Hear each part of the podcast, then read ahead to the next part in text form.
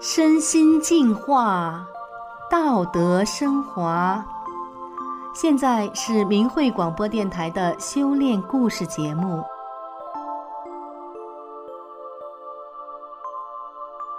听众朋友您好，我是宋阳，今天为您分享的故事是：癔症儿学生走出苦海。您在生活中是否遇到过精神恍惚、脾气阴晴不定的人？您是否听说过，有的人还会出现幻听、幻觉等等现象？今天我们故事的主人公天瑜，刚刚从大学毕业就当了老师。他在自己的班上，就遇到了这样一个特别的学生，经常睡着、跌倒，眼睛里布满了血丝，并且伴有幻听、幻觉，在跑了各大医院。和用过很多民间偏方都于事无补的情况下，天瑜神奇地帮助这个学生走出了苦海。他是怎样做到的呢？下面就让我们一起来听听他的故事。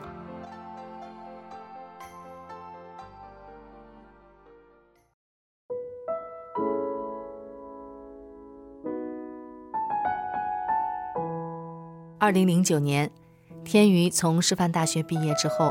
来到一间小学代课，当一走进校园，看着小学生们天真的笑脸，天瑜感受到一种久违的纯净和喜悦。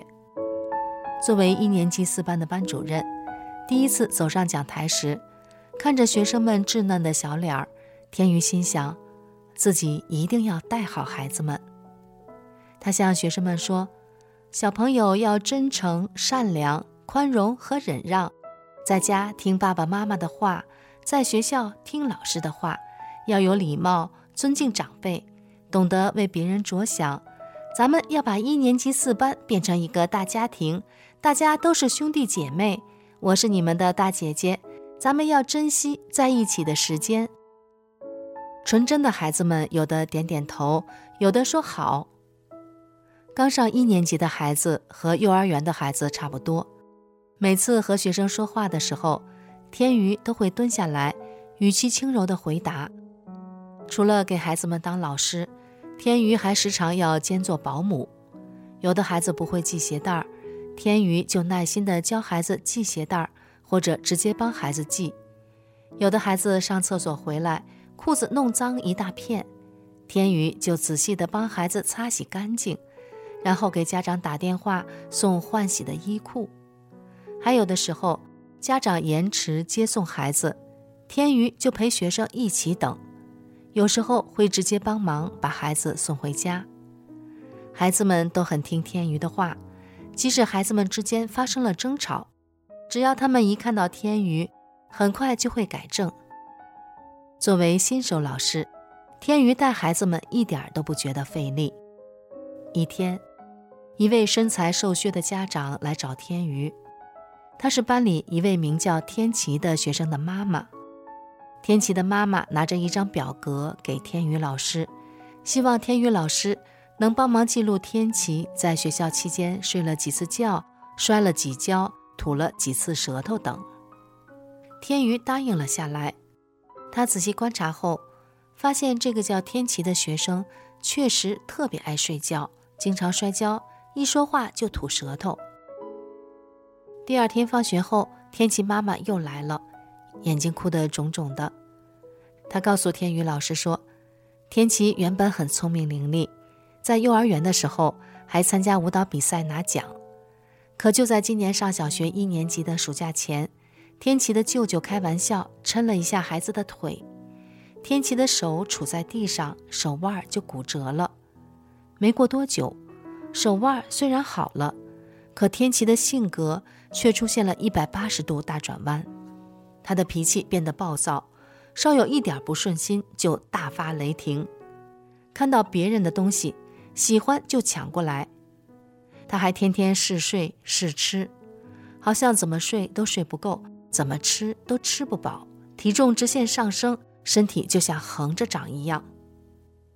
家里带天琪去医院拍片子，做了全身检查。却检查不出一点问题。后来又去了北京儿童医院抽骨髓，也没检查出问题。最后去一家睡眠中心检查，发现那里全是这种病的孩子，症状都一样，除了嗜睡嗜吃，还会在大白天有幻觉幻听。医生说，天琪和这些孩子一样，得了一种叫癔症的病，这是一种比较难医治的精神类疾病，医院也没有什么好的办法，只能一辈子靠吃药，而且痊愈的机会很渺茫。天琪妈妈说，为了孩子，国内大型医院都跑遍了，都没用，最后医生让天琪的爸妈去烧香问卦，碰碰运气。天琪的爸妈就去问了好几处算卦的，结果几个人说的都一样，说是十二年前天琪的爷爷杀死了一只幼小的黄鼠狼，现在黄鼠狼的母亲来报仇了，就朝着天琪下手了。天琪的爸妈向孩子的爷爷求证，他爷爷说确实有这么回事儿。说着，天琪妈妈就泪如雨下。他哭诉着说：“天琪有两个姐姐，自己好不容易有了个儿子，他就是自己的命啊！可现在天琪得了这种病，自己该怎么活？”天琪妈妈愿意用自己的命去偿还都行。她说自己不怕死，可怜了自己的儿子，他还这么小，老鼠药他都已经准备好了，就准备啥时候带着儿子一起死了算了。看着无助的天琪妈妈，天宇老师想到，自己家附近有个人家的孩子，情况有些许的相似，就跟天琪妈妈建议说：“不知道你有没有听说过法轮功？法轮功祛病健身有奇效，有些人的疑难杂症就是练法轮功练好的。我家西边有一个孩子，天天喊后背沉，去医院检查，大夫说没事儿。”可孩子就是喘不过气儿来，后来问了个算卦的，说孩子的外婆活着的时候特别喜欢这个孩子，死了不想走，就附在孩子身上了，所以孩子才感觉沉。孩子妈妈知道法轮功是佛家修炼大法，就开始修炼法轮功。不长时间，孩子就没有再喊后背沉了。听了天宇老师的建议，天琪妈妈似信非信地离开了。而自从知道天琪得了这种病，天宇就对他更加留心关照。天宇发现，天琪嗜吃嗜睡，舌苔厚厚的，有严重的口臭。有的时候写写作业就趴在书上睡着了，经常在教室外跑着跑着就跌倒了。说话的时候，眼皮好似千斤重，眼睛里布满了血丝。天琪还告诉天宇老师说，每天晚上都梦到有鬼要杀他，或者有一些妖怪追他，根本不敢睡觉。可是又特别困，白天也能听到有人说话，还有眼睛看着自己。面对天琪的状况，天宇老师对他的态度更加轻柔细语。有的时候天琪不听话，天宇也不会呵斥他，只是给他讲道理。天宇常常告诉其他学生。如果谁发现天琪睡着了，就轻轻地叫醒他。看到天琪摔倒的时候，不要嘲笑他，要扶他起来。孩子们在天宇的教导下都很懂事，也明白天琪的情况，都很乐于帮助天琪。三个月后的一天，天琪妈妈突然又来学校找天宇，她开心地告诉天宇说：“三个月前你和我说法轮功，我根本没心思听。”脑子里只有我儿子的病。后来，我和天琪爸爸又找民间小道求了一个灵符，但是只管用了一个礼拜，天琪就恢复了原状。之后，我们真的是死心了。我突然想起你说的话，就找我们村练法轮功的大婶，跟他借了一本转法轮，我一口气儿就看完了。没想到，整个人豁然开朗了。接着。我又和那位大婶学练了法轮功的五套功法，练完功以后，我觉得浑身舒畅。这不，到现在已经练了一个月了。天琪的妈妈继续说：“那时候我整天想着怎么带儿子去死，根本不想活了。现在不是了，老师啊，我全都明白了。原来这部大法这么好，电视上说的全都是假的。天宇老师听到天琪妈妈的诉说后，内心充满了喜悦。就在天琪即将上二年级的时候，天宇老师对天琪妈妈建议说：“不如让天琪也和你一起修炼法轮功，不但可以强身健体，还能开智开慧。我就是小时候得法修炼的，没有比修炼大法更好的事了。”天琪妈妈觉得有道理，就开始带着天琪一起每天读转法轮，一起练功。渐渐的，天琪妈妈发现，天琪想发脾气的时候能够忍住了。后来在班上，天琪看谁没带笔或者本子，还会主动借给同学，变得乐于助人了。再后来，天琪还会经常邀请同学去家里玩，和别人分享自己的玩具。零食和开心的事，变得爱说爱笑，不再自闭了。天琪爸爸知道天宇老师对自己孩子的用心，特别感激，多次邀请天宇老师吃饭。因为许多得这种病的孩子容易受到歧视，有的时候时间久了，连老师也失去了耐心，这会让孩子更加自卑，病情也会加重。但是天宇老师却对天琪这么有耐心。使他的病不但没有恶化，反而越来越好。过去，天琪吃了这么长时间的药也不见好转，眼见现在天琪的情况越来越好，天琪妈妈心里想，是不是干脆把药停掉了？她就问天琪是什么想法。天琪说：“我不吃药了，太苦了，而且也治不好我的病，还是修大法吧，既轻松又开心。”想到不修炼法轮功的孩子的爸爸可能会担心和不理解，天琪妈妈还是每天煎药，等药凉了，天琪爸爸上班去了，天琪就自己把药倒掉，这样坚持了半年。天琪睡觉吃东西几乎正常了，厚厚的舌苔不见了，口臭也消失了，也几乎不会发脾气了。这时，天琪妈妈和天琪不想再瞒着天琪爸爸没吃药的事。就和他说了实话。天琪爸爸担心孩子，听了以后很生气。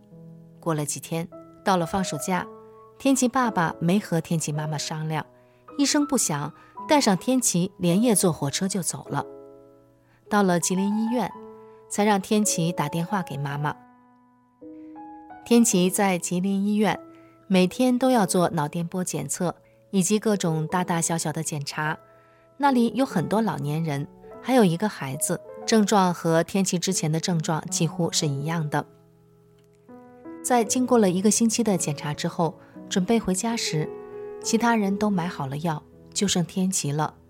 医生一直催着拿药，天琪爸爸看着其他人的状况，迟疑着，最后跟医生说：“等大一点再吃药吧，现在孩子太小了。”其实，那个时候天琪爸爸的心里。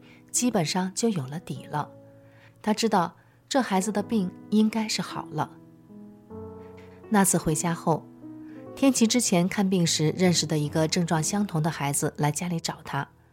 那个孩子和天琪年纪一样大，那个孩子在天琪家住了一段时间，没想到那孩子脾气上来之后，连天琪的爸爸都打。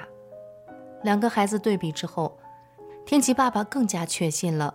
天琪修炼法轮功之后，病已经好了，所以就再也没提过吃药的事。天琪爸爸还和亲戚朋友们说，身体不舒服的人可以找天琪他妈一起练法轮功。到天琪八九岁的时候，天宇老师被调到了别的学校任教去了。离开之前，天宇老师嘱咐天琪，一定要记住自己是个修炼人，要时刻用真善忍要求自己。一年多以后的一天晚上，天琪和妈妈来天宇老师家拜访。天琪见到天宇老师就喊：“姐，吃饭了吗？”天宇愣了一下，心想：这孩子平时都是喊老师的，今天怎么突然改口了？天琪妈妈说：“这孩子不想和你断了缘分，他想每天晚上出来找你学法练功，而且他还说以后要叫你姐姐，这样更像家人。”天宇听了很欣慰，他很难想象这样的话是从一个十岁孩子的嘴里说出来的。日月如梭，眨眼八九年过去了。天琪现在已经读高中了，他长得高大英俊，说话温文尔雅。高一刚一入学，班主任就看中天琪，选他做班长兼体委。有谁能够想到，这个孩子曾经患有医学上都束手无策的癔症，人生近乎报废呢？每每想到天琪，天瑜的内心都有说不出的喜悦。在为天琪感到庆幸的同时，他的内心充满了对法轮大法的感恩。这个神奇的经历也不断地激励着天瑜继续传播善的种子，好让更多的有缘人能够见证法轮大法的殊胜与美好。听众朋友，这个天宇老师和天琪的故事就讲到这里，感谢您的收听，我们下次再见。